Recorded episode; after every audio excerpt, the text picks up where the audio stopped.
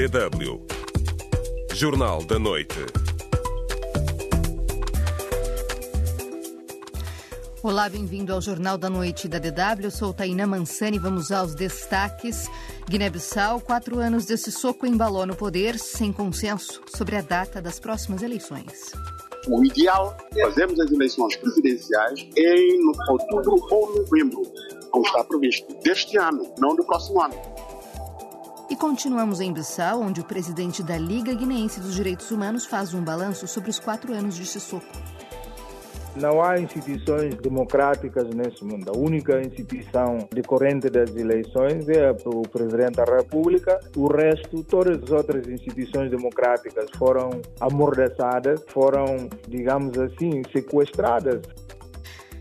E as reações ao presidente francês Emmanuel Macron cogitaram o envio de tropas da NATO para a Ucrânia. Estes são os destaques do Jornal da Noite. Você está com a DW África. Continue conosco. Boa noite. O presidente da Guiné-Bissau, Mário Sissoko Embaló, completa esta terça-feira quatro anos no poder e está há 12 meses de terminar o mandato constitucional numa altura em que já se fala na realização das próximas presidenciais. As opiniões dos juristas não são as mesmas, não, não, não condizem com a do chefe de Estado, que defende a realização do escrutínio em novembro de 2025. Mais detalhes a partir de Bissau com Yancuba Dançó. Ainda na vigência de um contencioso eleitoral, Umaru Sissoko Embalo foi investido ao cargo do Presidente da República em 27 de fevereiro de 2020, após uma renhida segunda volta das eleições presidenciais disputada com Domingos Simões Pereira, candidato apoiado pelo PSGC. O então candidato do Movimento para a Alternância Democrática, Madem G15, Umaru Sissoko Embalo, que também reunia os apoios do Partido da Renovação Social, PRS, e da Assembleia do Povo Unido, Partido Democrático da Guiné-Bissau, APU-PDGB, obteve 53,55% dos votos contra 46,45% do seu adversário que insistia numa alegada fraude eleitoral e recorreu ao Supremo Tribunal de Justiça para contestar os resultados. Mas há 12 meses de Embaló terminar o mandato de cinco anos, abriu-se o debate na Guiné-Bissau sobre quando se deve realizar as próximas eleições presidenciais. O chefe de Estado diz que o ato eleitoral terá lugar em novembro de 2025, cinco meses após o término do seu mandato, uma opinião contestada por vários observadores. Para o jurista Kabi Sanhã, ouvido pela DW África, mais sensato seria organizarmos as eleições ainda em novembro deste ano e o presidente ficar uh, em exercício até ao último dia do seu mandato, que considerar efetivamente com a tomada de posse do novo presidente eleito neste caso. Portanto, essa leitura é mais, é mais próxima, é mais sensato e é respeitadora do, do espírito da, da, própria lei. A lei eleitoral da Guiné-Bissau diz que em ano das eleições as mesmas devem ter lugar entre outubro e novembro. O jurista Vítor Fernandes lembra, entretanto, que o mandato do Presidente da República é de cinco anos. Cinco anos por mais nada. Portanto, nós temos que ser um bocadinho mais, como é que se diz, legalistas por forma a poder decidir melhor as coisas. Por isso, Vítor Fernandes é categórico sobre quando se deve realizar as eleições presidenciais guineenses. O ideal é fazermos as eleições presidenciais em outubro ou novembro, como está previsto, deste ano, não do próximo ano deste ano. Com o Presidente da República a defender a realização das eleições em novembro de 2025, vários observadores temem que esta divergência do ponto de vista sobre a matéria venha a atiçar o ambiente político na Guiné-Bissau. Mas o jurista Kabi Sanhá defende a pressão social para que a lei seja cumprida. E uh, acompanhar com alguma pressão internacional também nesse sentido, no sentido do, do, calendário ser uh, respeitado. De Bissau para a DW África, Yankuba Dançou. O presidente da Liga Guinense dos Direitos Humanos, Bubacar Touré, afirma que os quatro anos de Omar Sissoko embalou na presidência da República foram catastróficos no domínio dos direitos humanos em todas as suas dimensões. Em declarações à DW, Touré disse que durante esses anos os cidadãos foram impedidos de exercer livremente as suas liberdades através da criação de um alegado grupo de milícias para raptar e espancar as pessoas que são contra o regime desse Sissoko embaló. O ativista aproveitou a ocasião para apelar às para apelar aos, aos, atores políticos sobre a necessidade de adotarem a democracia, o Estado de Direito e a consolidação da paz como uma estratégia para o desenvolvimento da Guiné-Bissau. Este quatro anos deve servir uma reflexão às pessoas. Tudo aquilo que foi feito até aqui tem um balanço altamente negativo. O mais agravante, nós temos assistido discursos de ódio, discursos extremistas e sectários que tendem a instrumentalizar a religião e os grupos étnicos para fins político-partidários. Portanto, isso é uma afronta à unidade, é uma afronta à coesão nacional e é uma afronta à democracia. O exercício das liberdades essenciais, nomeadamente de manifestação, suspensas ilegal e inconstitucionalmente pelo governo iniciativa presidencial, enfim, foi adotado absolutismo como forma de exercer o poder político. Vários casos de raptos e espancamento de figuras críticas ao regime foram denunciados durante estes quatro anos no país. As instituições da justiça chegaram a julgar alguns desses casos ou não? Nenhum caso foi julgado, nenhum caso foi investigado. Por quê? Porque o Estado é cúmplice se não o principal mentor, mandante desses ataques contra cidadãos. Só isso pode justificar a inércia das instituições judiciárias e a impunidade que esses grupos criminosos estão a beneficiar neste momento. Como avalia a atuação de outras instituições da República na Guiné-Bissau num contexto em que o presidente Embalo é acusado de alegadamente enfraquecer as outras instituições para reforçar o poder da presidência? Não há instituições democráticas nesse mundo. A única instituição decorrente das eleições é o Presidente da República. O resto, todas as outras instituições democráticas foram amordaçadas, foram, digamos assim, sequestradas. Portanto, neste momento, a única coisa que existe no país é a concentração do poder numa única pessoa, o absolutismo, e que tem paralisado o país por completo e com consequências graves na vida das nossas populações populações. Em termos de garantia dos serviços básicos da população, por exemplo, a saúde, a educação e a alimentação, que também são direitos da população, que balanço faz? Houve melhorias nestes quatro anos ou não?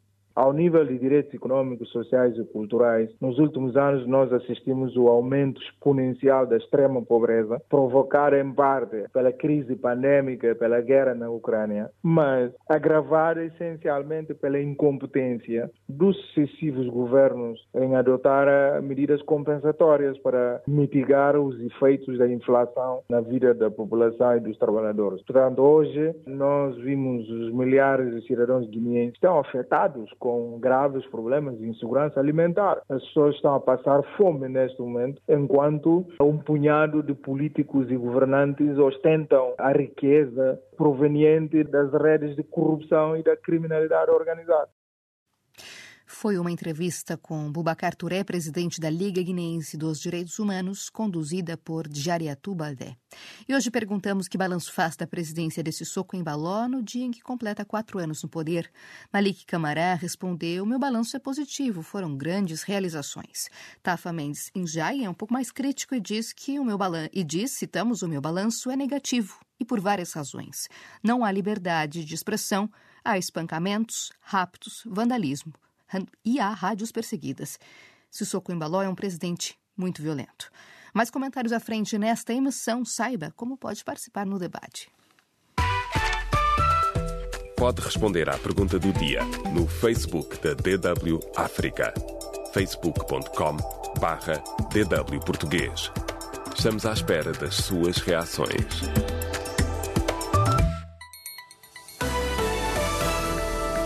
DW Notícias. O deputado da bancada parlamentar do Madenge 15, segunda força política mais votada nas últimas legislativas guineenses, Bamba Banjai, foi detido hoje em Bissau após ser ouvido pelo Ministério do Interior, informaram a DW fontes do partido. Banjai terá sido detido na sequência de uma conferência de imprensa que deu recentemente, onde proferiu duras críticas e acusações contra Sandi Fati, alto dirigente do Madem, que está em divergência com o coordenador nacional do, do partido Madem G15, Brahma Camará. Acusam Fati de suportar a ala do partido que apoia o chefe de Estado, Mário Sissoko Embaló, acusado de querer dividir este partido. O angolano Gelson Quintas Mangenas, que denunciou no ano passado o alegado envolvimento de autoridades no narcotráfico e fugiu para Moçambique, foi expulso desse país e regressou a Luanda, onde encontra-se detido. Segundo o site angolano Clube K, Mangenas foi deportado de forma coerciva e num avião presidencial. Mangenas, que já cumprira pena de prisão por tráfico de drogas, denunciou nas redes sociais o suposto envolvimento de altas figuras da Polícia Nacional e do Serviço de Investigação Criminal, SIC, em redes de narcotráfico em fevereiro de 2023. Após uma longa polêmica, as autoridades moçambicanas acabaram por expulsá-lo, juntamente com a esposa e os filhos, por, por permanência ilegal no país. Carlos Fernandes, ativista e diretor-geral da Associação Íris, que defendia os direitos da comunidade de lésbicas, gays, bissexuais e transgêneros, em Angola, foi encontrado morto na sua residência em Luanda nesta segunda-feira. Infelizmente veio ao óbito ontem o ativista e diretor da Associação Iris Angola, Carlos Fernandes. Carlos Fernandes foi um dos cofundadores do movimento LGBTQI+, e nos últimos anos destacou-se como uma das figuras mais proeminentes do movimento LGBTQI+, e entre os defensores dos direitos humanos das pessoas LGBTs em Angola. Infelizmente ontem tivemos a notícia que o Carlos foi encontrado sem vida pela funcionária. As circunstâncias em que foi encontrado estão a ser averiguadas pelas autoridades policiais ADW Emércio dos Santos, membro da direção da Associação Íris, disse também que a organização e a família aguardam por um pronunciamento das autoridades. Organizações, as organizações não governamentais angolanas Friends of Angola e Handeca pediram hoje a liberdade incondicional e a anulação da sentença que condenou quatro ativistas em setembro de 2023. Também pedem o afastamento da juíza do caso por erros processuais. Adolfo Campos, Gilson da Silva Moreira, Tanais Neutro, conhecido como Tanais Neutro, Hermenegildo André, Gildo, dos Rua, das, Gildo das Ruas perdão, e Abraão dos Santos foram os ativistas condenados após terem sido detidos numa manifestação de apoio aos mototaxistas em Luanda. Em Moçambique, a movimentação de supostos elementos terroristas deixou em pânico a população do distrito de Ancoabe, província de Cabo Delgado, disseram hoje fontes da comunidade local. Segundo o governo, pelo menos 67.300 pessoas fugiram dos ataques armados das últimas semanas na província de Cabo Delgado. Por outro lado, o governo moçambicano diz que está a se preparar para a eventual saída da missão da SADEC. A Cimeira da Comunidade de Desenvolvimento da África Austral aprovou em agosto de 2023, do ano passado, a prorrogação da missão em Cabo Delgado por 12 meses, ou seja, até julho de 2024, prevendo um plano de retirada progressiva das forças dos oito países da região que a integram. O Conselho Moçambicano de Ministros decretou hoje o alerta laranja para todo o território nacional em resposta à queda de chuva, à queda da chuva nas regiões norte e centro do país e à seca no sul. DW Deutsche Welle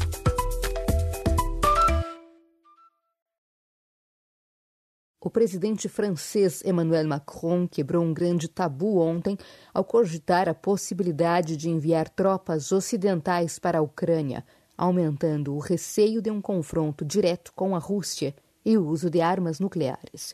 Ao receber uma conferência de líderes europeus na noite desta segunda-feira, o líder francês recusou-se a excluir o envio de tropas ocidentais para a Ucrânia, numa altura em que a invasão russa avança e a campanha militar de Kiev parece vacilar.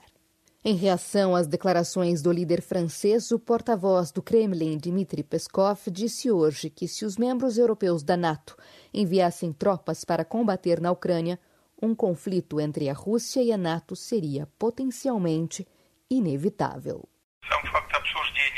O próprio facto de se discutir a possibilidade de enviar certos contingentes dos países da NATO para a Ucrânia é evidentemente um elemento novo e muito importante. O número de países participantes neste evento, que teve lugar em Paris, mantém uma avaliação sóbria dos perigos potenciais de tais ações, os perigos potenciais do envolvimento direto em conflitos nos campos de batalha. Não é do interesse desses países e eles devem estar atentos. Neste caso de envio de tropas, teríamos de falar não da probabilidade, mas da inevitabilidade de um conflito direto entre a NATO e a Rússia. Uma fonte militar europeia que pediu para não ser identificada disse que os aliados europeus estavam a estudar o plano há várias semanas e que os Estados Unidos apoiavam a ideia. Entretanto, a diplomacia francesa, numa tentativa de melhor explicar as declarações do presidente francês, considerou hoje que a presença de tropas ocidentais na Ucrânia não ultrapassaria o limiar da beligerância. Perante a agressividade da Rússia, o Ocidente deve considerar novas ações de apoio à Ucrânia, explicou o ministro dos Negócios Estrangeiros francês Stéphane Sejourné, referindo-se à desminagem, operações cibernéticas ou a produção de armas em território ucraniano. O chanceler alemão Olaf Scholz também reagiu às declarações proferidas pelo presidente francês e garantiu que nenhum soldado será enviado para a Ucrânia por países europeus ou da NATO, rejeitando a possibilidade levantada no dia anterior por Macron.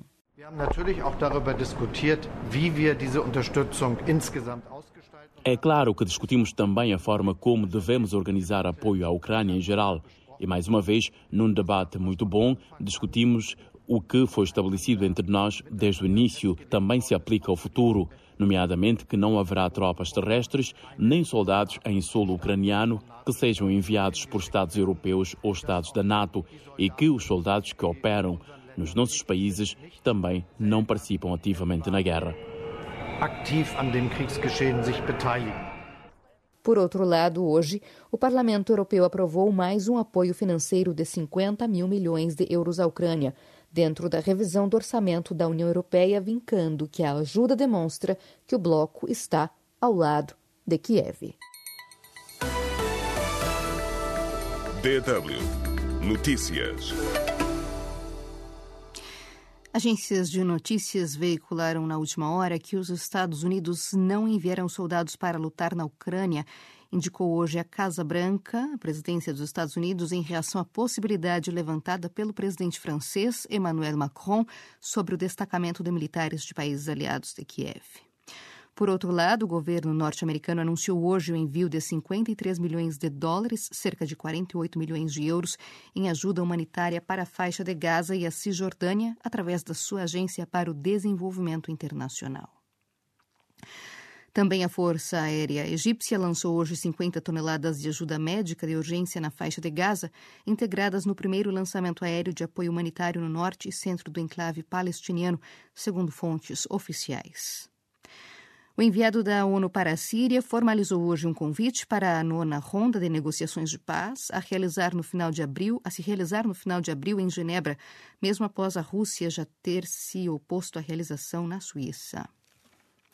Um advogado do líder da oposição russa, Alexei Navalny, que morreu na prisão este mês, foi detido em Moscou. Segundo meios de comunicações sociais russos, o advogado Vasily Dubkov foi detido por atentar contra a ordem pública, mas as autoridades russas ainda não confirmaram a detenção. A junta militar do Burkina Faso está a raptar cada vez mais ativistas da sociedade civil e opositores políticos como mecanismo de repressão, declarou hoje a organização não governamental Human Rights Watch. E a Nigéria está hoje a ser palco de protestos e de uma nova greve nacional que ameaça encerrar serviços essenciais, com a população a se manifestar contra a subida da inflação e o crescente impacto econômico. DW Espaço do Ouvinte. Voltamos agora ao nosso espaço do ouvinte. Hoje perguntamos que balanço faz da presidência de Sissoko Embaló no dia em que completa quatro anos no poder. Muitos comentários nos chegaram esta noite. Já Jaló Sambá escreveu: Eu considero positivo, pois, como ele teria afirmado, que em África, quando queremos pôr a ordem e a disciplina, as pessoas nos veem como ditadores. A verdade é que o nosso país precisa de um homem para dirigir. Otávio Armando disse que o balanço é negativo, é o pior presidente na história da Guiné-Bissau. William Moreno William diz positivo, o melhor de todos os que já passaram por aqui. Estes foram três dos muitos comentários que nos chegaram. Eu agradeço a todos os ouvintes e os internautas que deixaram seu comentário e que nos acompanham. Eu sou Taina Mansani Encerro essa edição, essa emissão que teve a edição de Brahma Darami. Voltamos logo mais com o Jornal da Manhã, apresentação do jornalista Antônio de Deus. Uma ótima noite a todos.